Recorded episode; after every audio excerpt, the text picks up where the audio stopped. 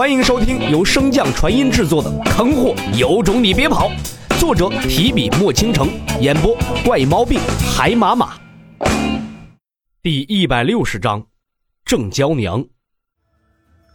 加冕仪式引起的轩然大波，很快便被紧接着而来的水神殿试炼压过。众人直至此时才知道，原来这世界远比他们想象的要大得多。宣告这则震惊整个天行大陆消息的，自然不是天道书院一家之言，而是经书院和众势力商议后决定的。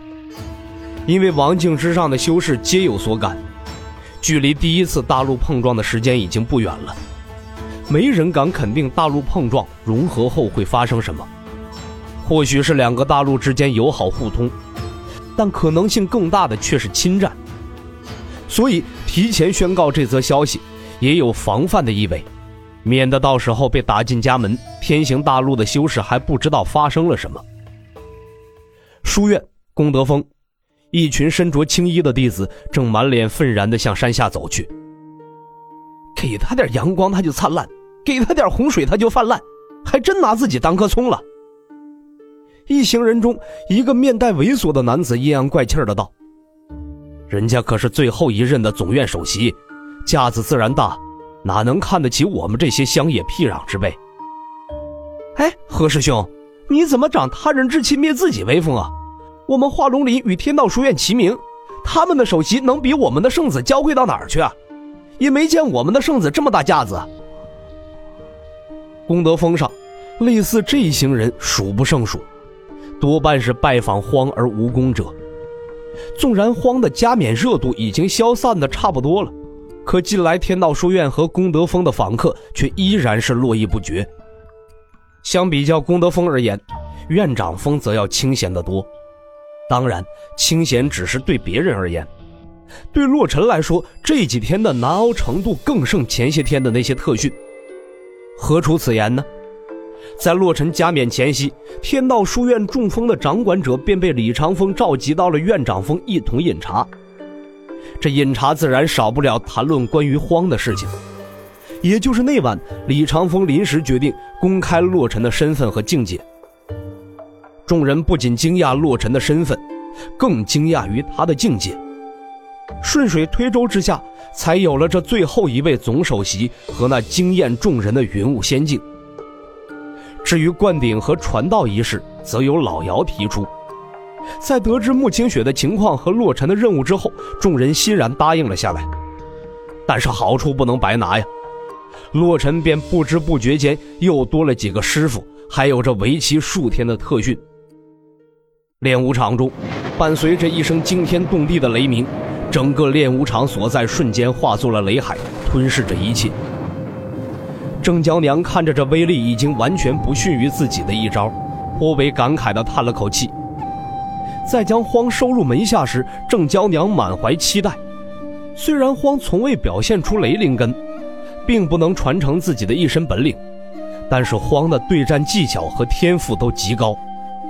郑娇娘敢肯定，在不夭折的情况下，定是能够踏足王境，圆他未完成之梦。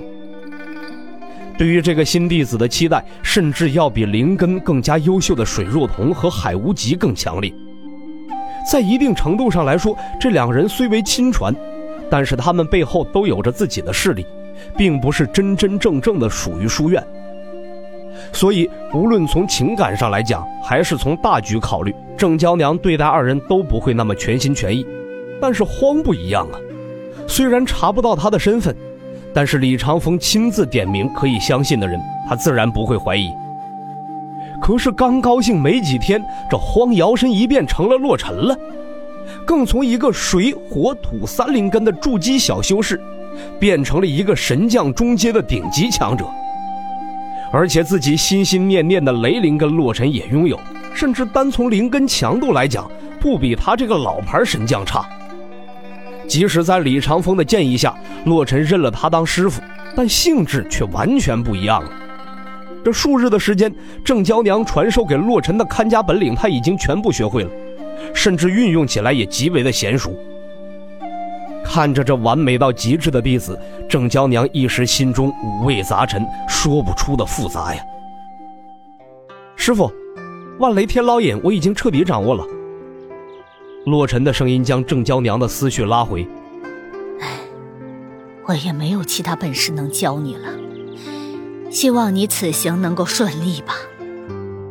洛尘的神识在经过神渊大陆的磨练后，要比天行大陆的修士强大许多。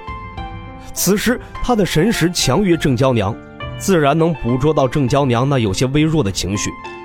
洛尘一一到地，右手握压，只留中间三指，举手对天，声音铿锵道：“今弟子洛尘发誓，天地共鉴，以郑娇娘为师，我洛尘绝不忘传功传道之恩。”日后定以至亲相待，鞍前马后，纵有刀山火海，义不容辞。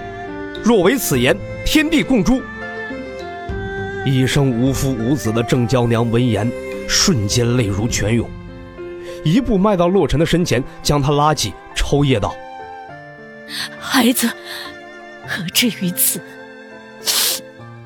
是我心有魔障，被私情蒙了心才。”洛尘将郑娇娘扶住，打断道：“师傅，你是我的长辈，理应如此。”好孩子，好孩子。郑娇娘轻轻抚摸着洛尘的长发，眼泪依旧止不住的喷涌而出。数百年的时间，他所在的村庄被兽潮所毁，亲朋好友也丧命于其中。关键时刻被李长风所救，这才躲过一劫。他的资质并不出众，再加上他的村庄本就落后，修道较晚，十岁尚未开始淬体，已经错过了最佳年龄。当时根本无人愿意抚养他。好在李长风终究不是那冷血无情之人，将他收留不说，还吩咐长老按外院弟子的标准给他资源。在书院中。性格柔弱的他受尽欺辱，数百年来凭借着自己的不懈努力，一步步蜕变，最终爬上了这人人羡慕的武技分院院长之位。又有几人能懂他的心酸呢？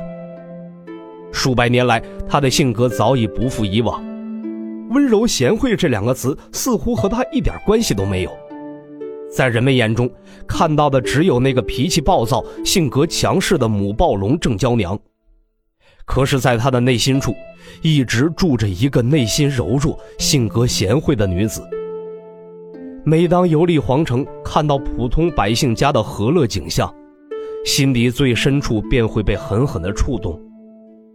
他不是没有想过找一名道侣，可是神将境的修为，再加上这些年打出去的名头，令人望而生畏，所以他才会不断的招收弟子以求安慰。终于在今日。得愿以偿。本集播讲完毕，感谢您的收听。